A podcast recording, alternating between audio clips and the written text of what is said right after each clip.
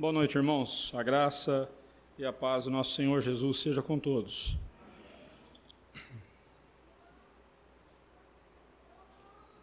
Abra sua Bíblia, por favor, no Salmo 111.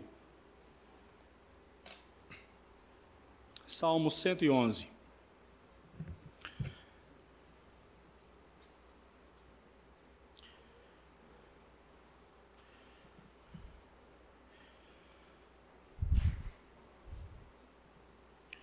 Salmo de número 111.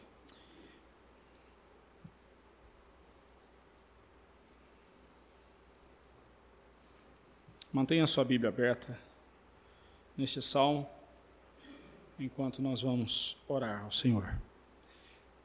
Santo e justo Deus, cuja glória é incomparável, a Ti nos dirigimos em oração e clamamos por Tua graça em derrubar todas as barreiras que possam atrapalhar-nos de compreender a tua palavra e nela crermos.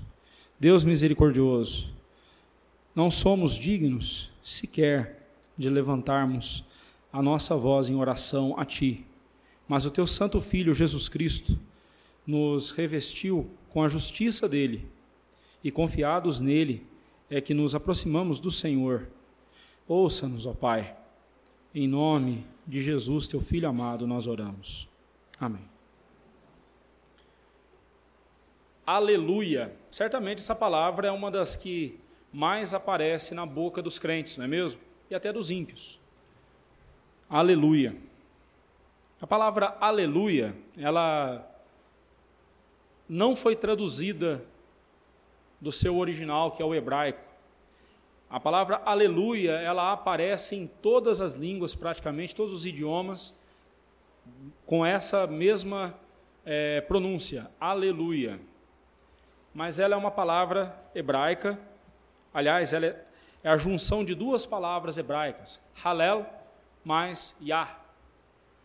Halel é louvai, Yah é Deus, então louvai a Deus. Por isso nós devemos tomar muito cuidado com o uso dessa palavra Muitas vezes nós usamos ela de forma banal. Qualquer coisa nós dizemos aleluia, que coisa, né?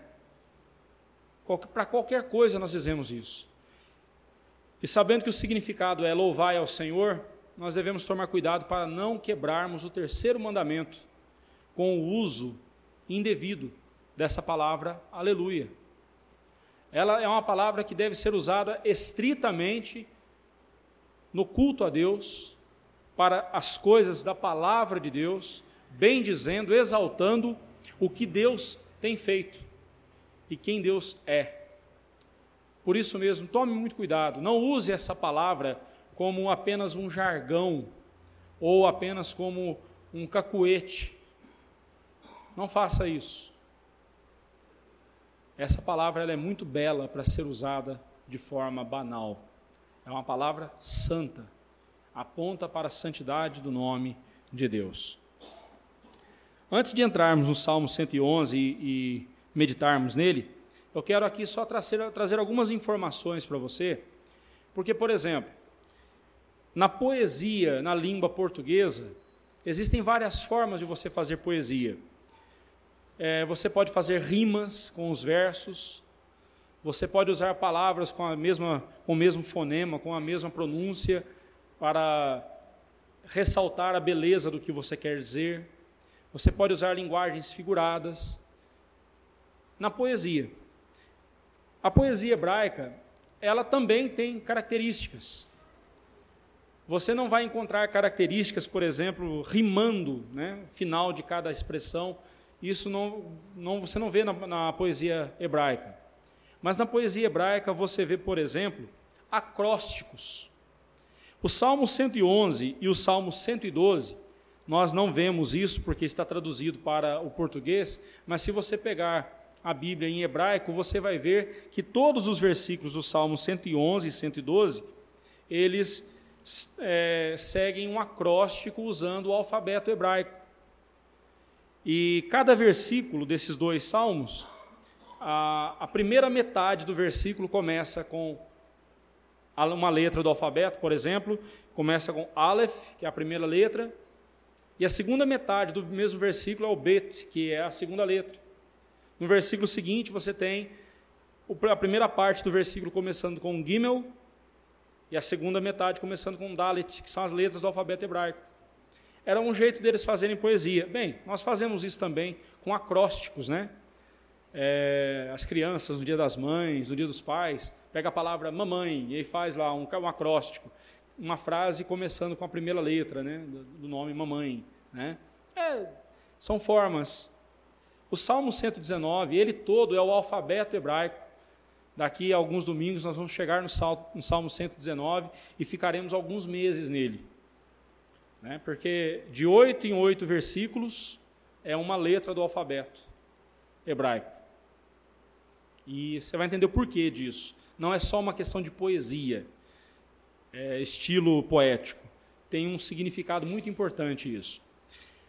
É, o Salmo 111 ao Salmo 117 é conhecido, esse grupo de salmos é conhecido como salmos de aleluia. Com exceção do Salmo 114, ele parece, imagine aqui uma gangorra. Três salmos, 111, 112, 113, são salmos de aleluia. Aí vem o Salmo 114, que aparentemente apresenta um, assunto que não tem nada a ver, mas tem. Mas ele destoa um pouco desse esquema dos salmos de aleluia. E aí você tem o Salmo 115, 116 e 117, três de um lado e três de outro, e o 114 no meio, como se fosse um pêndulo, como se fosse uma gangorra. Né? É, o Salmo 111, 112 e 113 115, 116 e 117, são o quinto livro é, do fazem parte do. É o, é o penúltimo grupo dos Salmos de Aleluia. E por que eles são chamados assim? O, último grupo dos, dos Salmos de Aleluia no livro dos Salmos é o Salmo 146 ao Salmo 150. Então nós estamos no penúltimo livro do, de Aleluia. Por quê? Você vai entender agora por que disso. Observe o Salmo 111. Ele começa, 111 ou 112. Ele começa com qual palavra? Aleluia. O 113, ele começa e termina com qual palavra? Aleluia. O Salmo 114 não tem essa característica. Então vai lá para o Salmo 115. Ele não começa com aleluia, mas ele termina com aleluia. Da mesma forma, o 116. Ele não começa com aleluia, mas ele termina com aleluia.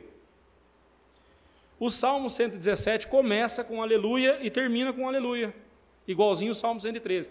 A diferença é que no Salmo 117, a palavra aleluia já foi traduzida. Louvai ao Senhor.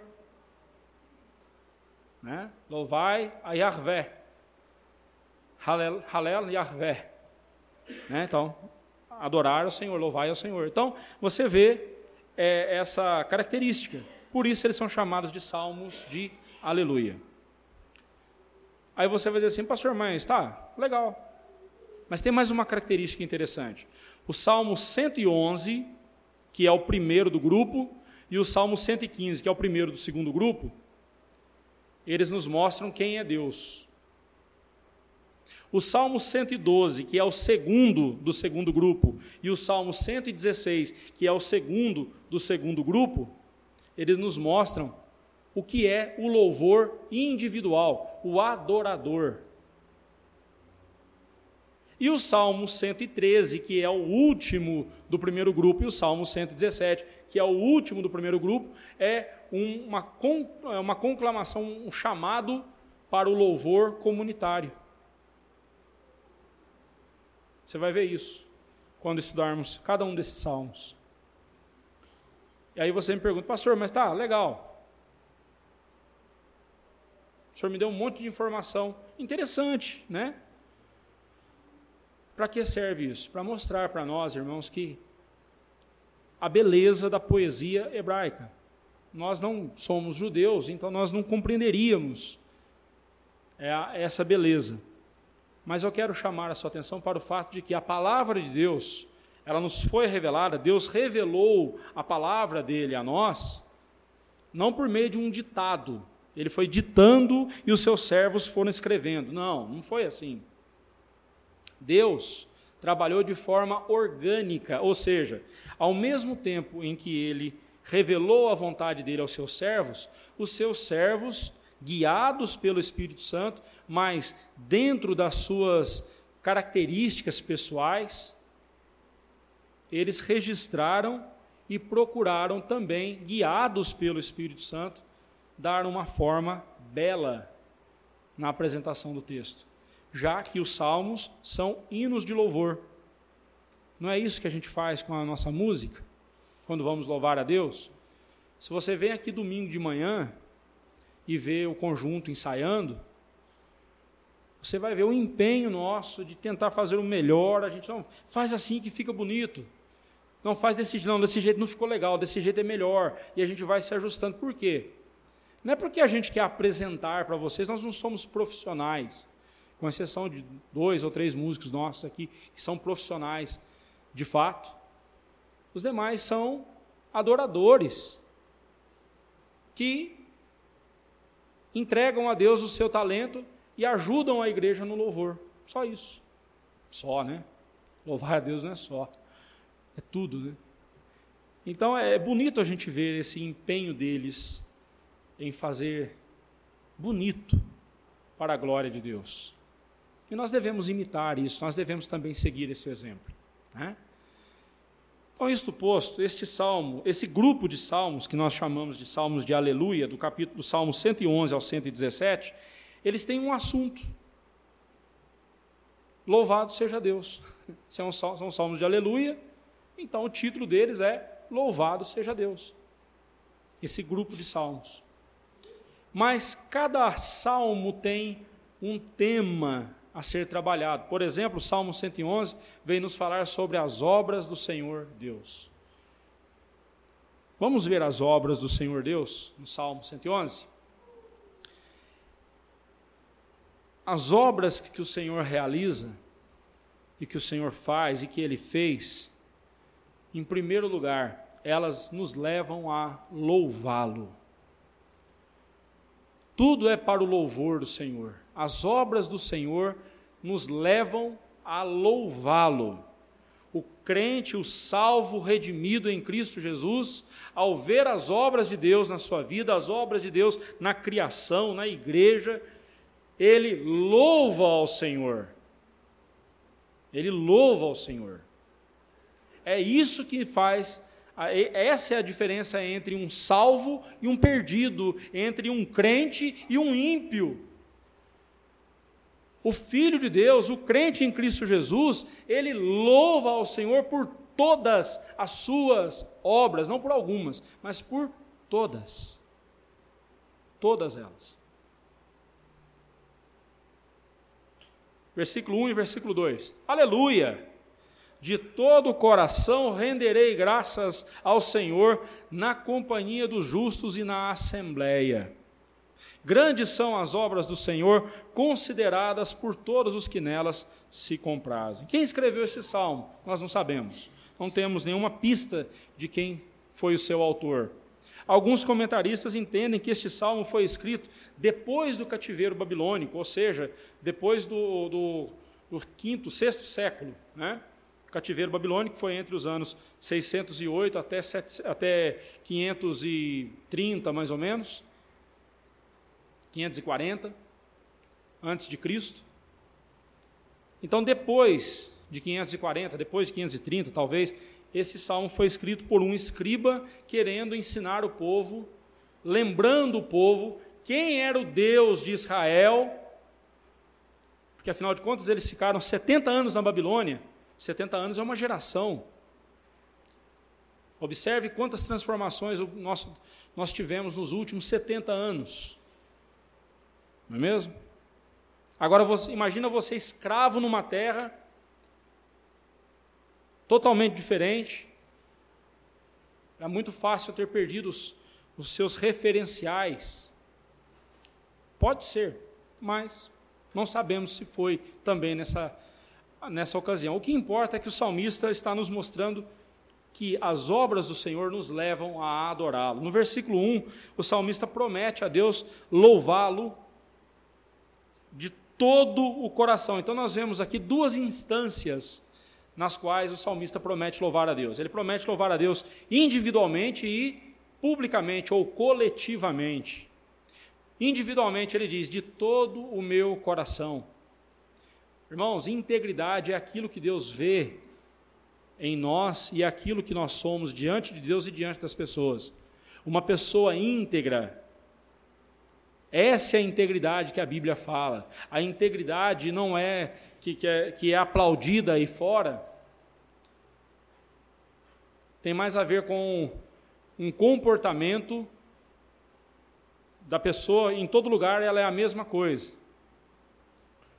Em todo lugar ele se comporta do mesmo jeito, ele tem o mesmo jeito sério de se comportar em todo lugar. Isso é integridade. Mas aos olhos de Deus, integridade é muito mais do que isso. Não é só o que eu faço, mas é também o que eu sinto. Por isso o salmista diz: Eu louvarei ao Senhor de todo o meu coração. E nós somos capazes de estar diante dos outros, sorrindo para as pessoas, mas o nosso coração por dentro está odiando aquela pessoa. É ou não é verdade? Quantas vezes estamos conversando com alguém e a gente está sorrindo, é, é, mas na verdade a gente está dizendo assim, miserável, é? se eu pudesse eu te esganava agora, não é assim?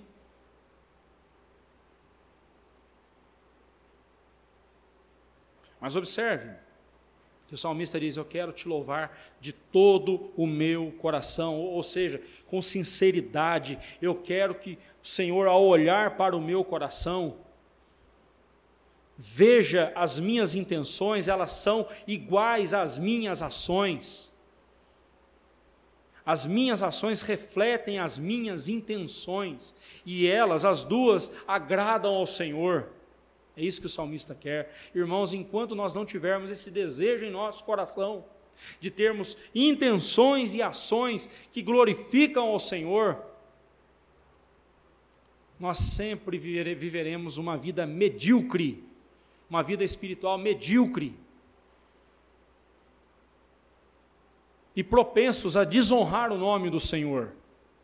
Mas o salmista também fala que ele quer louvar ao Senhor na coletividade, publicamente. Ele fala da companhia dos justos e na assembleia. Alguns comentaristas fazem uma distinção aqui entre companhia dos justos e assembleia.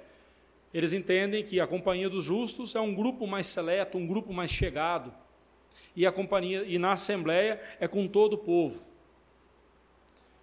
Você já viu dizer que na igreja tem panelinha? E tem mesmo, irmãos. É triste isso. É triste, nós não podemos fazer panelinhas, grupos pequenos e, e nos isolarmos uns dos outros, não.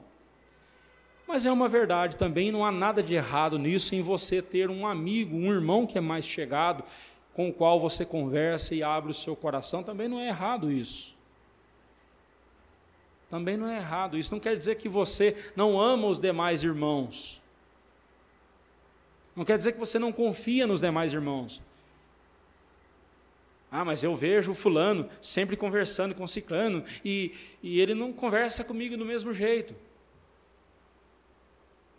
O ciclano sabe de, de coisas da vida do Beltrano que o Beltrano não me contou. Deixa dessa mania possessiva. Ninguém aguenta amigos desse jeito. Aliás, isso não é amigo, isso é um carrapato. Um parasita, né? Aliás, esse negócio de parasita não está funcionando muito, né?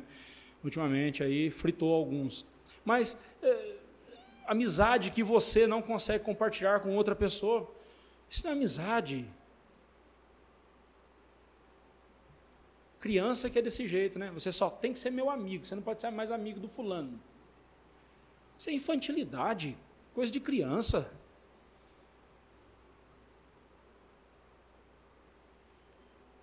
Se os, se os comentaristas estão certos em separar aqui justos da Assembleia, né, olhando, é, olhando a Companhia dos Justos como um grupo mais seleto, parece que faz sentido, eu não vou discordar deles. Né?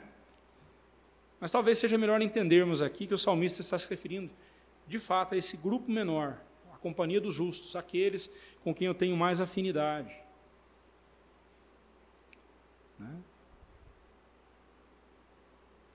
É, mas o pastor só tem é, só tem amizade com fulano, comigo não tem, não vai na minha casa, não vai na casa do fulano, não sei Já viu isso? Não é questão, irmãos, pastorear, pastorei todos igual. Né? Mas tem coisas que eu só converso com o conselho. Com os meus dois presbíteros. Né? Uma questão de ética do meu ofício. Mas não importa. Quer seja, quer esteja eu sozinho na minha casa, só eu, que Deus, ao olhar para mim, e Ele me olha o tempo todo, nós vimos isso na escola dominical, né? Ele está nos vendo o tempo todo, que Deus olhando para mim, estando eu na minha casa sozinho, minha esposa viajando, minha filha na escola, não tem ninguém, cara, só estou, a casa é toda minha. Que Deus, ao olhar o que eu estou fazendo e o que eu estou pensando em fazer, Deus se alegre. Se eu estiver com a minha família, esse grupo menor, né, com a família, cultuando a Deus em família, que Deus se agrade da minha, da minha, do meu culto a Ele, com a minha família. Se eu estiver com alguns irmãos, como hoje de manhã alguns estiveram aqui orando, intercedendo pela igreja, se eu estiver com alguns irmãos apenas, que Deus se agrade do que eu estou fazendo. Se eu estiver com a igreja toda, como estou agora, que Deus se agrade do que eu estou fazendo. É isso que o salmista está nos dizendo aqui. Que seja assim. Todo aquele que adora a Deus na particularidade da sua vida, com sinceridade e inteireza de coração, valorizará o culto congregacional e renderá graças ao Senhor, não só na individualidade da sua vida, mas também na coletividade, junto à igreja. Olha o pastor de novo falando disso. Se você observou até aqui, nos 111 salmos que nós já vimos, né? aliás, nos 110, né? 111 nós estamos vendo hoje nos 110 salmos que nós já vimos, você já observou quantas vezes no livro dos salmos fala sobre o valor que nós devemos dar ao culto congregacional? E lá em Hebreus 10, 24 e 25 fala que nós devemos estimular uns aos outros ao amor e às boas obras. E em que contexto a Bíblia fala que nós devemos estimular um ao outro no amor e nas boas obras, no versículo 25 diz: Não deixemos de congregar-nos, como é costume de alguns. Antes, quanto mais estamos vendo o dia do Senhor, da volta do Senhor se aproximar, façamos admoestações, admoestemos uns a outros, puxemos a orelha do nosso irmão. Irmão, irmã, não deixe de estar no culto, não deixe de louvar ao Senhor. O dia é dele, a família dele está aqui. Quem tem família grande sabe o que eu estou falando. Chega fim de ano, vamos fazer um almoço em família. Fulano está aqui com a família dele, ciclano, a fulana e tudo mais. É, mas o fulano não veio. Faltou o fulano. Eu tenho isso todo ano. Minhas irmãs lá em Minas, meus irmãos estão todos lá em Minas, e eles fazem ali e tal, e eu fico só do lado de cá, aguado, vendo as fotos no WhatsApp. Teve um ano que eu consegui estar lá com eles, foi gostoso demais. Mas todo ano eles falam, só faltou o Olivar, a Janaína e a Ana Cristina. E é um, uma facada que dói no coração. Mas é exatamente esse mesmo sentimento que eu tenho e que outros irmãos têm quando não vemos você aqui no culto ao Senhor. É exatamente esse mesmo sentimento. Mas, muito mais, não quero que você fique, nossa, tadinho do pastor, ele ficou triste porque eu não fui. Muito mais que isso, eu quero que você entenda. Você está pecando contra Deus se você não prestigia o culto ao Senhor. Se você prestigia outra coisa desnecessária no dia do Senhor, em vez de estar no culto a Deus. Você está ofendendo a Deus. Não estou falando de uma, de, de, de, uma situação de trabalho, uma viagem que você teve que fazer, e é diferente. Mas eu estou falando quando você pode estar aqui, mas você diz, hoje eu não estou afim de ir na igreja. E como o Salmo 111, versículo 1 fala que eu tenho que louvar a Deus de todo o meu coração, como eu não estou com todo o meu coração lá na igreja, então não vou. Porque eu tenho que ser sincero diante de Deus. Eu não sei por que as pessoas acham que ser negligente é menos pecado do que ser hipócrita. Eu não sei onde que as pessoas tiram essa ideia. A negligência e a hipocrisia é tão pecado, um quanto o outro. Vamos em frente. No verso 2, o salmista aponta para o fato de que os servos de Deus têm seu prazer e grande alegria em tudo o que Deus faz. Tudo o que Deus faz. Eu não estou falando aqui somente daqueles momentos de alegria na sua vida, eu não estou falando aqui somente do sol amanhecendo né, no dia, trazendo a sua luz, o seu calor. Eu não estou falando aqui apenas dos cantos dos pássaros, eu não estou falando aqui apenas das, das coisas belas da natureza, eu estou falando aqui, por exemplo, de uma enfermidade que pode vir sobre a sua vida. Estou falando aqui, por exemplo, de um desemprego que pode vir sobre a sua vida. Ou a morte que levou um ente querido seu.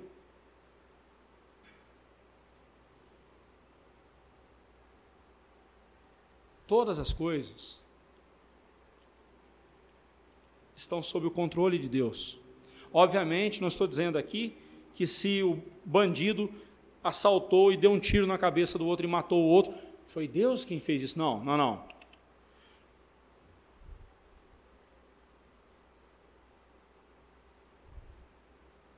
Mas eu quero dizer que nem isso está fora do controle de Deus.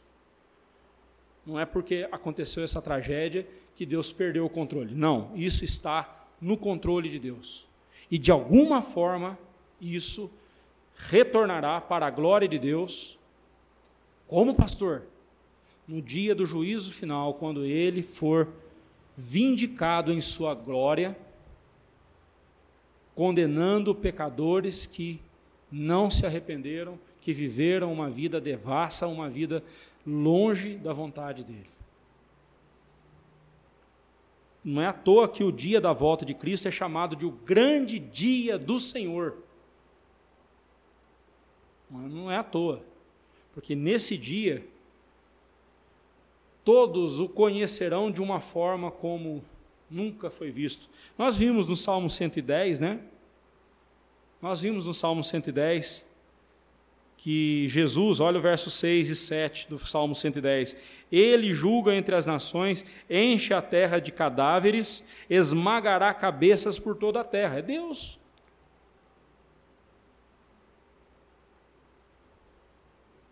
Eu quero chamar a sua atenção para o fato de que todas as obras de Deus nos levam a louvá-lo e devem nos fazer louvá-lo e devemos louvá-lo. No verso 2, o salmista diz: Grandes são as suas obras, Senhor, consideradas por todos os homens, por todos os que nelas se comprazem. Veja bem, somente os que se comprazem, os que têm prazer nas obras de Deus, é quem as consideram. Veja bem, o salmista não está dizendo que nós, que temos prazer nas obras de Deus, nós consideramos as obras de Deus grandiosas. Não, não é isso. Ele está dizendo o seguinte: nós sabemos que as obras de Deus são grandiosas. E por isso nós consideramos, ou seja, meditamos nelas. Pesamos cada uma delas. Pensamos em cada uma delas. E quanto mais nós pensamos e meditamos nas grandes obras de Deus, mais nós nos comprazemos, temos, eh, nós eh, nos deleitamos no Senhor Deus. Temos todo o nosso prazer em Deus. E podemos chegar e devemos chegar ao ponto de, mesmo passando pela pior dificuldade da nossa vida, nós dizermos: Deus é maravilhoso. Se Ele está permitindo isso acontecer na minha vida, eu sei que a graça de Deus jamais me levará para um lugar onde ela não possa me sustentar. Deus, ele me levará para qualquer situação. Como disse o apóstolo Paulo, tudo posso naquele que me fortalece. Ou seja, eu posso passar por todas as situações da minha vida. Um crente pode passar por fartura, mas pode passar por escassez, ele pode passar por saúde, mas também por enfermidade, ele pode passar por abundância, mas também por, por necessidade. É a vida. Esse mundo é isso, a abundância para nós é a glória, meus irmãos mas não importa o que estivermos passando aqui, se estivermos na presença de Deus e confiantes no cuidado dele para conosco, nós teremos prazer em Deus. Nós nos deleitaremos em Deus. Diremos como Jó disse, quando a sua esposa ímpia falou: Jó, Amaldiçoa o teu Deus e morre, homem. Você já perdeu tudo mesmo. E ele falou: mulher, você fala como uma doida, como uma louca. De Deus recebemos o bem, também não receberemos o mal. Nu eu vim para esse mundo, nu voltarei. E a Bíblia diz: em nada dessas coisas, Jó pecou contra o Senhor.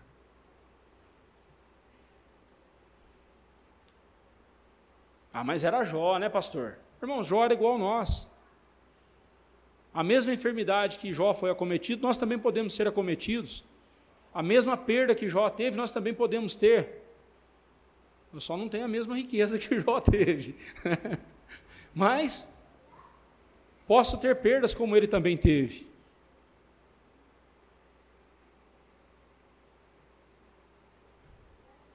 Então, se você está procurando Deus para receber bênçãos materiais e ser rico nesse mundo, você está mostrando que o seu prazer está na riqueza e não em Deus. Só consideram as obras de Deus, só meditam nas obras de Deus e têm prazer nas obras de Deus aqueles que amam a Deus acima de tudo. Vamos em frente. Então fique essa lição para nós. Devemos louvar a Deus, não importa a circunstância. As obras do Senhor nos levam a, a louvá-lo, mas elas também nos levam a conhecê-lo ainda mais. O conhecimento que você tem de Deus hoje, com certeza, é muito maior do que o conhecimento que você tinha no começo da sua trajetória cristã, não é mesmo? Ou não? Entenda, se não, não estiver havendo crescimento no seu conhecimento, no seu relacionamento com Deus, na sua confiança em Deus, se não houver crescimento, é porque você não nasceu de novo. Olha lá a Jade. Não tem nem dois meses ainda. Olha que belezinha. Está crescendo. Como dizia a mamãe, está crescendo igual uma abobrinha. A mamãe falava assim. Está crescendo, olha que belezinha. Se não crescer, os pais vão ficar preocupados, vão correr para o médico, assim, doutor, olha, não está crescendo, o que está acontecendo? E vai ser investigado. Porque o normal é crescer. Da mesma forma é a vida espiritual. Se você nasceu de novo, tem que haver crescimento. Agora, como é que se mede o crescimento de um crente? É o quanto ele confia em Deus, o quanto ele tem prazer em Deus.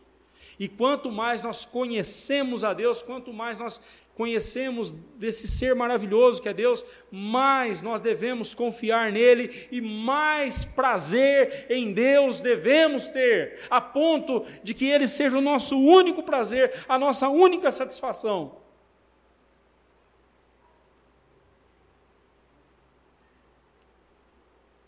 Versos 3 a 8. Em suas obras há glória e majestade, e a sua justiça permanece para sempre. Ele fez memoráveis as suas maravilhas, benigno e misericordioso é o Senhor, dá sustento aos que o temem, lembrar-se-á sempre da sua aliança.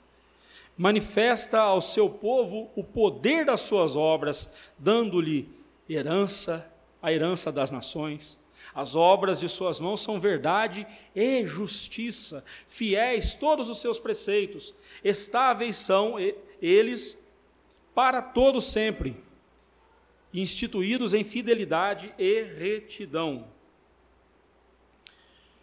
Estes versículos nos apresentam quem Deus é. é. Aqueles que se deleitam nas obras de Deus passam a conhecê-lo ainda mais. Quanto mais prazer você tem no seu relacionamento com Deus, mais você conhecerá a Deus, mais você descobrirá quem é esse Deus maravilhoso. Mas esse relacionamento tem que estar baseado na palavra de Deus, não é algo é, é, empirista, intuitivo. Ah, eu acho que é assim. Ah, eu fechei os olhos hoje e quando eu orava veio um vento gostoso e eu senti a presença de Deus. Meu irmão, foi um vento que passou, não foi Deus. Uma vez um irmão disse assim, pastor, hoje eu vi a glória de Deus. Eu falei, caramba, você está vivo ainda?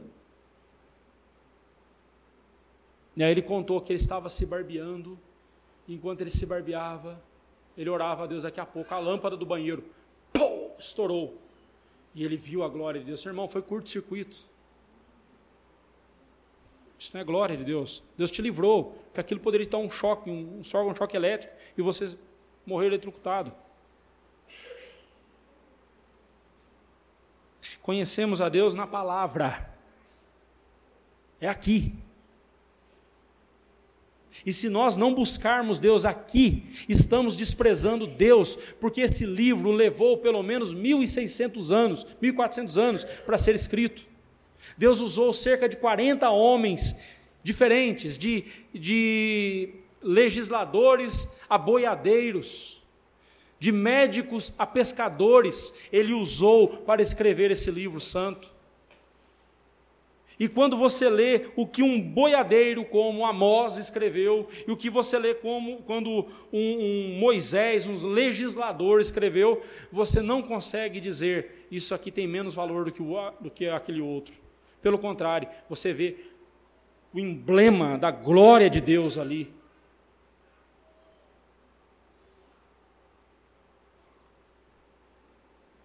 E nós precisamos conhecer a Deus assim. Pastor, Deus falou comigo hoje à noite. Eu estava dormindo e eu fiquei angustiado. Meu irmão, você estava tendo uma indigestão. Quem mandou você comer com feijoada às 10 horas da noite? E vem falar que é Deus falando com você? De repente era Deus te acordando mesmo para você se acudir antes de morrer. Não, a gente precisa levar isso a sério, irmãos, porque tem muita palhaçada sendo feita aí fora, dizendo que isso é a glória de Deus, e não é. Observe o que o salmista disse aqui novamente.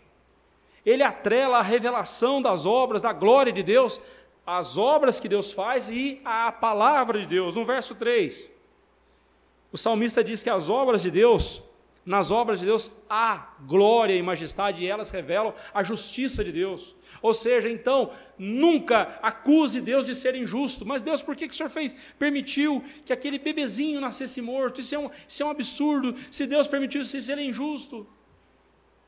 Se Deus salvou alguns e condenou outros ao inferno, Deus é injusto, porque porque ele tem um amor por uns e por outros não. Tudo que Deus faz revela a justiça dele, meus irmãos. Deus não erra no que ele faz, Deus não comete erros. E essa história de que Deus escreve certo por linhas tortas também não é verdade. Isso é ditado popular que o pessoal usa em vez de ler a Bíblia e ver que Deus não escreve certo por linhas tortas. Ele sempre usa linhas retas. Ele faz o que é certo. Ele nunca erra. Ele não dá um jeito na, na besteira humana para fazer o que é certo em cima. Não ele não compactua com o erro.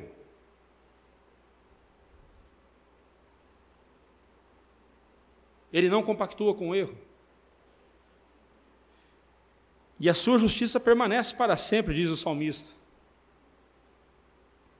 Tudo nas obras de Deus são reflexos da glória dele, em escala menor. Por exemplo, o sol brilhando.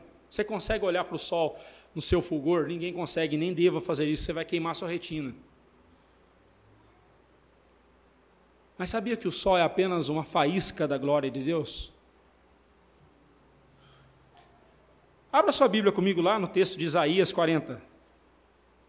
Vamos ver, vamos deixar a Bíblia falar por si só, né? Tudo que Deus faz é um reflexo, o que nós vemos aqui na criação é um reflexo da glória de Deus. Olha lá o verso 12: Quem na concha da sua mão mediu a, as águas e tomou a medida dos céus a palmos. Celso gosta de mar, eu sei que ele gosta de mar, eu também gosto. Dizem que água doce acalma, né? Que acalma é água salgada. Bom demais, né? Mar bom demais. E quando eu estou ali diante do mar, vendo aquela imensidão, eu só estou vendo um pouquinho do que é o oceano. E apenas um dos oceanos que Deus criou. E todos os oceanos que Deus criou, salmista, ou, Isaías fala que cabe na concha da mão de Deus. Obviamente que a mão de Deus não é só desse tamanho, é muito mais do que isso. Mas ele está falando para nós aqui quão grande é o nosso Deus. Olha lá no verso 15. Eis que as nações são consideradas por ele como um pingo que cai do balde e como um grão de pó na balança. As ilhas são como pó fino que se levanta. Nem todo o Líbano basta para queimar, nem todos os seus animais para um holocausto. Isso é porque eles não conheciam a floresta amazônica. Mas nem a floresta amazônica, nem toda a lenha da floresta amazônica daria para acender um altar para Deus. São alguns gravetinhos apenas. Todas as nações são perante ele como coisa que nada é. Ele as considera menos do que nada, como um vácuo. É, esse é o nosso Deus. As obras de Deus, elas revelam só um pouquinho do que Deus é. Mas aí o salmista, mostrando para nós que as obras de Deus, a natureza, a criação, ainda que ele diz lá no verso 4, ele fez memoráveis as suas maravilhas, benigno e misericordioso, misericordioso é o Senhor. Aqui ele fala de um outro recurso que Deus usou: os memoriais. As festas religiosas dos judeus sempre eram um memorial, lembrando, fazendo o povo lembrar do que Deus havia feito por eles. O principal de todos era a Páscoa. Deus havia livrado Israel do Egito com mão poderosa, e eles deveriam repetir esse memorial ano após ano, até que veio Jesus. E veio o Senhor Jesus, e antes de partir, antes de sofrer na cruz, morrer na cruz, ele celebra pela última vez, a última Páscoa que os cristãos deveriam celebrar, foi celebrada lá por Jesus. E no lugar da Páscoa ele põe a ceia do Senhor. E na ceia do Senhor, está agora a nossa atenção. Daqui a uns 50 dias, mais ou menos, né, semana que vem, vai começar essa desgraça chamada Carnaval. Depois vem a Quaresma, né, o calendário aí litúrgico católico. Depois vai vir a tal Semana Santa. Você não deve comemorar nenhum deles. Nem a Semana Santa, pastor, nem a Semana Santa. Você é judeu? Você ainda está preso no judaísmo? Está celebrando Páscoa ainda? Não, pastor, mas a Páscoa fala do sacrifício de Jesus. E a ceia faz o quê?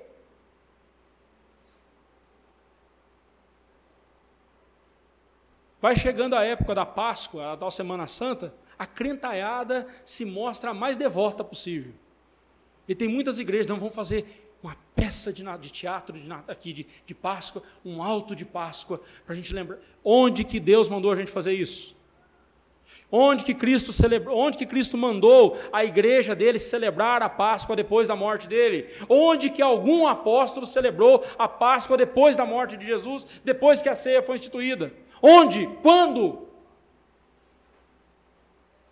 Mas a ceia a gente vê. Atos dos Apóstolos várias vezes.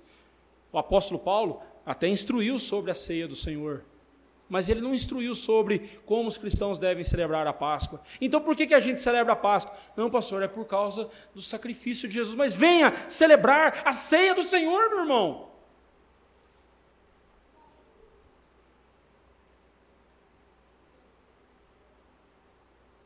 Você desobedece a Deus duas vezes, fazendo uma Páscoa que Deus não mandou você fazer e não celebrando a ceia do Senhor que você deveria celebrar. Os nossos irmãos batistas estão certos quando eles falam da ceia do Senhor como memorial.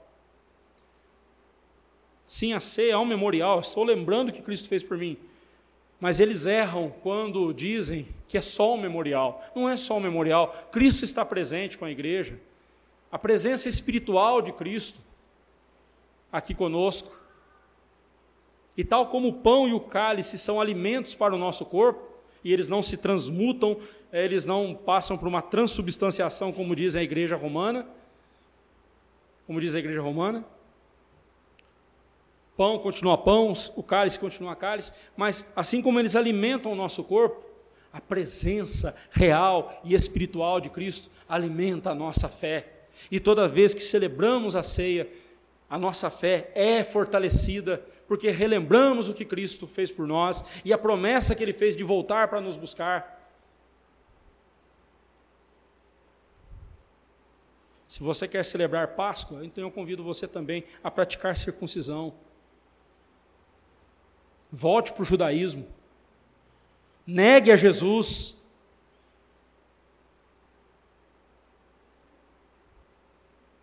Mas se você quer fazer algo para lembrar o que Cristo fez por você, celebre a ceia do Senhor. Na nossa igreja aqui é todo primeiro domingo do mês. Alguns irmãos que eu conheço, as igrejas deles celebram a ceia em todo culto. Não tem nada errado nisso. Quem sabe a gente adota essa prática também. Ai, pastor, mas vai banalizar a ceia do Senhor. Ah, então vai banalizar também o culto, se a gente faz culto todo domingo. Só para a gente ir pensando um pouquinho aí, tá? Vamos pensando nisso. Mas as obras do Senhor são memoráveis, e toda vez que eu olho para as obras do Senhor, eu tenho que lembrar o que Ele fez e louvá-lo por isso. E louvando, eu conheço, eu passo a conhecer. Mas observe, no verso 5 ele fala que Deus dá sustento aos que temem, o temem, e lembrar-se-á sempre da, da sua aliança. A bem da verdade, o sol nasceu hoje para todo mundo, a chuva vem para todo mundo, o alimento no mercado está para todo mundo, para ímpio, para crente, não é? Mas quando aqui o salmista diz que Deus dá sustento aos que o temem, sustento aqui não é só alimento para o corpo, é sustento para a fé o sustento para a confiança, por isso que ele fala da aliança de Deus. Deus, ele lembrar-se-á sempre da sua aliança conosco. E ele sempre vai nos alimentar, nos fortalecer para nunca nos esquecermos que ele fez uma aliança conosco, a qual ele preservará para sempre. No verso 6, manifesta ao seu povo o poder das suas obras, dando-lhe a herança das nações, aqui é uma lembrança ao que Deus fez a Israel, dando-lhe a terra prometida. Mas muito mais do que aconteceu com Israel vai acontecer conosco. Deus nos promete a Canaã celestial, a glória eterna.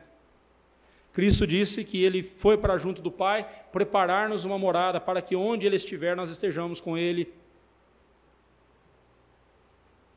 Assim como Israel peregrinou 40 anos no deserto e depois entrou em Canaã, nós também peregrinamos nessa vida e um dia estaremos na glória eterna com Ele, na Canaã celestial. No verso 7, as obras de suas mãos são verdade e justiça, fiéis em todos os seus preceitos.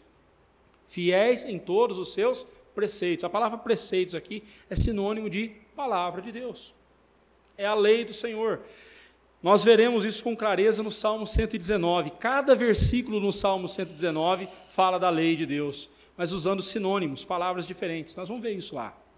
Por enquanto, eu quero que você saiba aqui: fiéis são todos os preceitos, os mandamentos, a palavra de Deus. Ela é fiel, ou seja, é confiável. Deus cumpre o que promete.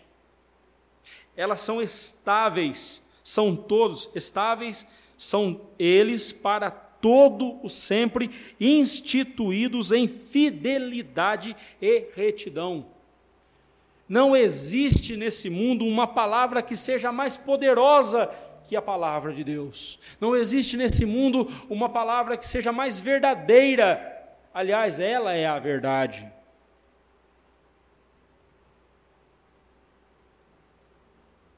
E não existe nada nesse mundo mais digno de confiança do que a palavra de Deus. Porque ele cumpre o que promete. Ele faz o que ele prometeu. Lemos na liturgia o Êxodo 34, verso 6.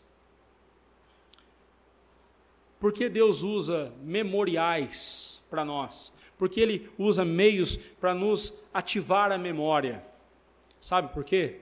Porque, mesmo sendo convertidos a Cristo Jesus, regenerados e transformados pelo Espírito Santo, nós ainda somos propensos à ingratidão.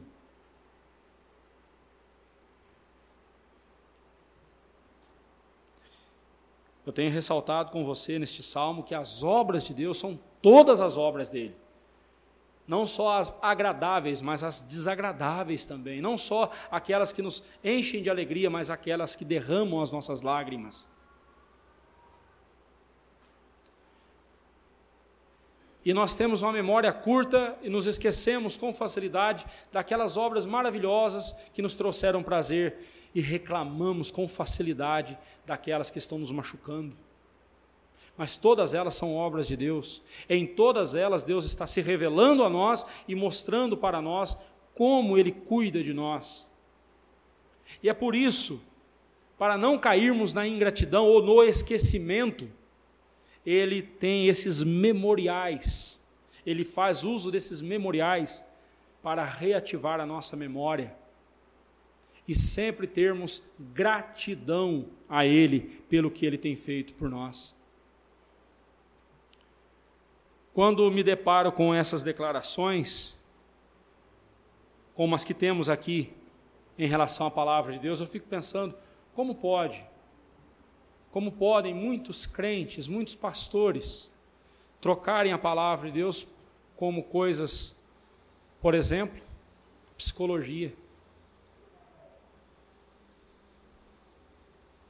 Como podem os crentes querer resolver problemas que estão relacionados ao pecado, à falta de confiança em Deus,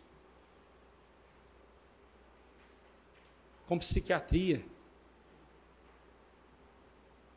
psicanálise e outras terapias que se tem por aí. É impressionante quando você vai ver o que cada uma dessas terapias essas propostas, você vai ver o que cada uma delas tem por base, todas elas têm por base o ateísmo. Como eu posso seguir um homem que, a julgar pela vida que ele teve, pelas declarações que ele fez, está no inferno hoje? O nome dele é Freud. Como é que eu vou seguir os ensinamentos de Freud para tratar do meu coração se ele foi para o inferno? Só se eu tiver doido. Ou só se eu não tiver Deus no coração que daria na mesma.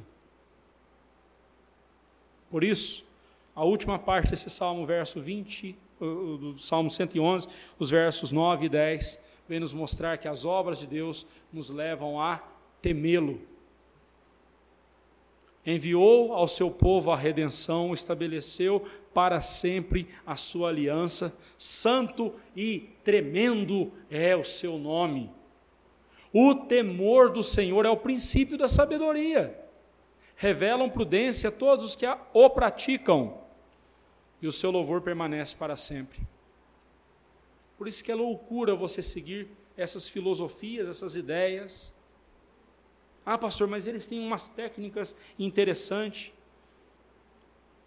Talvez como pesquisa, com método de pesquisa, até que eu né, não, não veria nada contra a psicologia, por exemplo.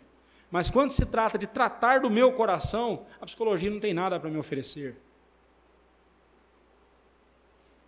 Psiquiatria também não. Se você tem um coração cheio de ira, não adianta você tomar remédio para ficar, ou os famosos sossega-leão, para ficar calminho. Você tem que tratar o seu coração na presença de Deus. pedindo perdão a Ele, porque um coração irado é um coração que não se adequa, é um coração que não se conforma com a vontade de Deus.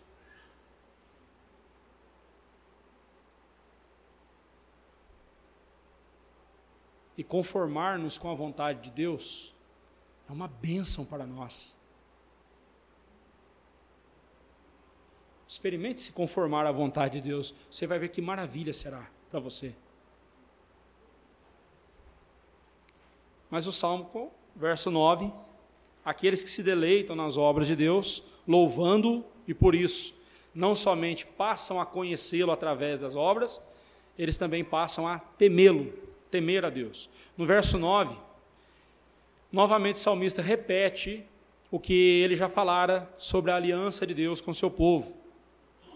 Né? Ele diz que Deus enviou ao seu povo a redenção. Está falando aqui lá de Israel, mas Cristo é a nossa redenção. Deus enviou-nos Jesus para nos redimir.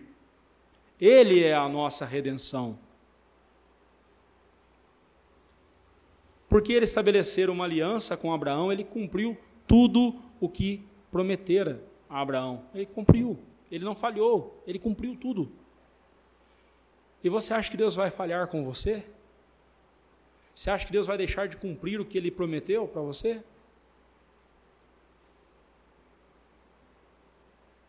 Eu só espero que o que ele tenha prometido para você não seja condenação eterna, porque ele vai cumprir também. Ele não falha. O final desse versículo, ele conecta ao verso 10, quando ele fala que santo e tremendo é o nome do Senhor. Santo quer dizer que tudo que é puro, né, Deus é, é, sem pecado, absolutamente perfeito, inacessível em sua glória. Né? Mas quando ele fala que o nome de Deus é tremendo, a gente usa essa expressão, né? Nossa, tal coisa é tremenda, né? Puxa vida, você viu o que eles fizeram, né? Que tremendo foi. É no sentido de espetacular, no sentido de maravilhoso, mas aqui tremendo. No hebraico a palavra yare quer dizer terrível, que causa terror, que mete medo. Por isso, no verso 10, ele vai dizer: O temor do Senhor é o princípio da sabedoria. Nós começamos, não é isso que ele está dizendo, que nós começamos a ser sábio quando começamos a temer a Deus. Não, não é isso que ele está dizendo. O que ele está dizendo é o seguinte: a fonte da sabedoria é o temor a Deus. A fonte é o princípio né, de um rio. Se o rio é a sabedoria, o princípio dele, a fonte dele é o temor a Deus. Não tem como alguém ser sábio de fato se não teme a Deus. Não tem como alguém dizer-se sábio fazendo chacota com o nome de Deus. E é por isso que eu não acredito em pastor palhaço. Tem alguns pastores aí que gostam de fazer usar o púlpito como se fosse picadeiro.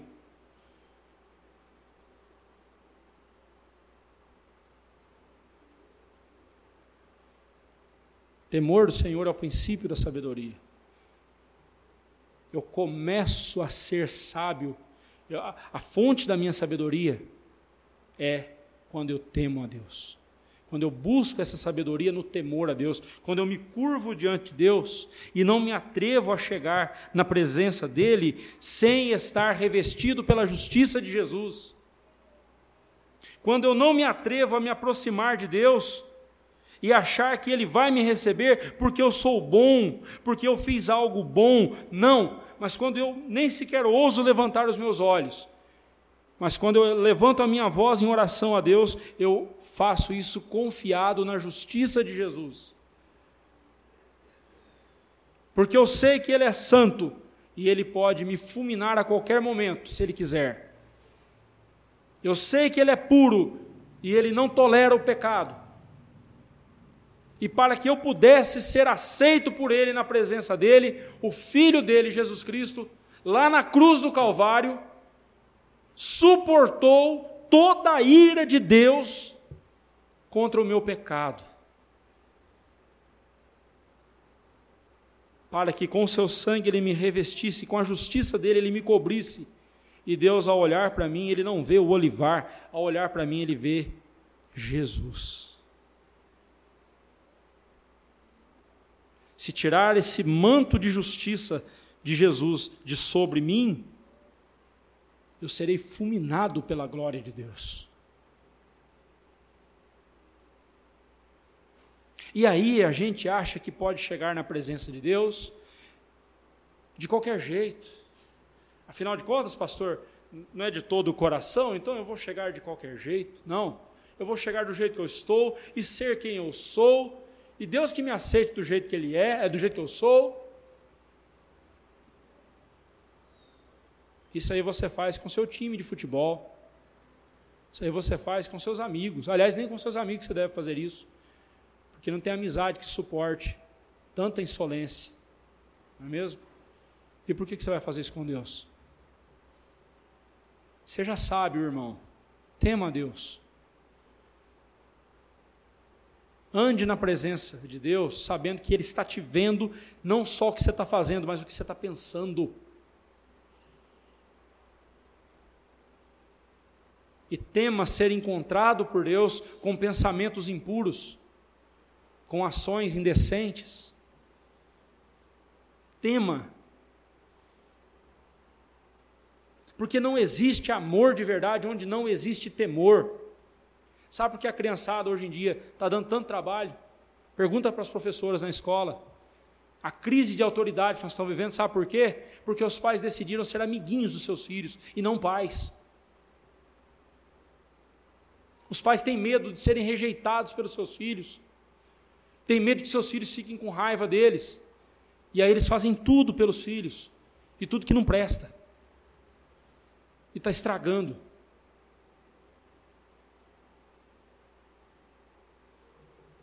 Não existe amor onde não existe temor, onde não existe respeito. Reverência. Encerrando, irmãos conceito bíblico de sabedoria vai muito além do que o mero conhecimento e aprendizagem. A diferença do sábio e do inteligente. Eu vou dar um exemplo bem prático para você. O inteligente sabe como funciona um ferro elétrico. O sábio, ele sabe qual lado ele deve segurar.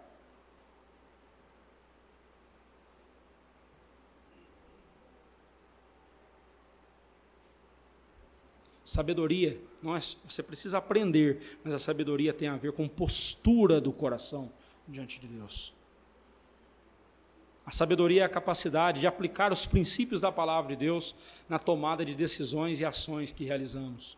Tudo que nós vamos fazer, meus irmãos, os princípios da palavra de Deus têm que nortear as nossas decisões. Com quem eu vou me casar, com quem, é, é, onde eu vou trabalhar, como eu vou trabalhar, como eu vou me comportar no, no, no, no transporte público? Como eu vou me comportar com o meu vizinho? Como eu vou me comportar dentro de casa? O tipo de coisa que eu estou assistindo na televisão?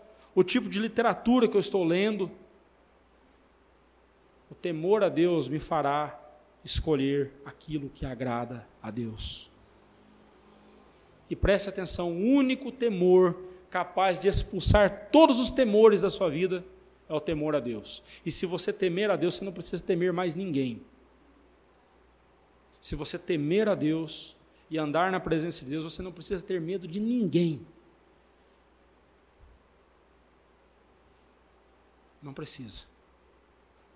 Se desejamos compreender as obras e a palavra de Deus, devemos manter esse temor reverente do Senhor em nosso coração, pois essa atitude é a base para recebermos as bênçãos espirituais e o discernimento.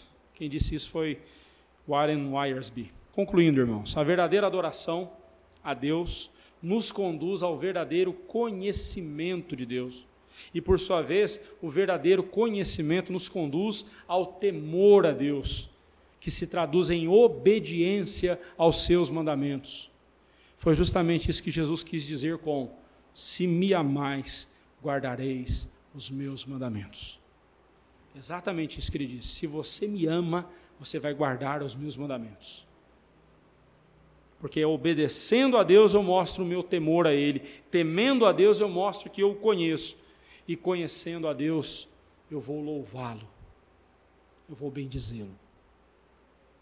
E louvando a Deus, eu alimentarei em meu coração o conhecimento que eu tenho dele, e alimentando esse conhecimento que eu tenho de Deus em meu coração, eu verei que eu devo temê-lo cada vez mais, obedecendo a Sua palavra, confiado em Jesus Cristo. Que Deus assim nos abençoe, que Deus assim nos conduza, e que as obras do Senhor encham o nosso coração e nos levem a louvá-lo, a conhecê-lo e a temê-lo, para a glória dele. Amém.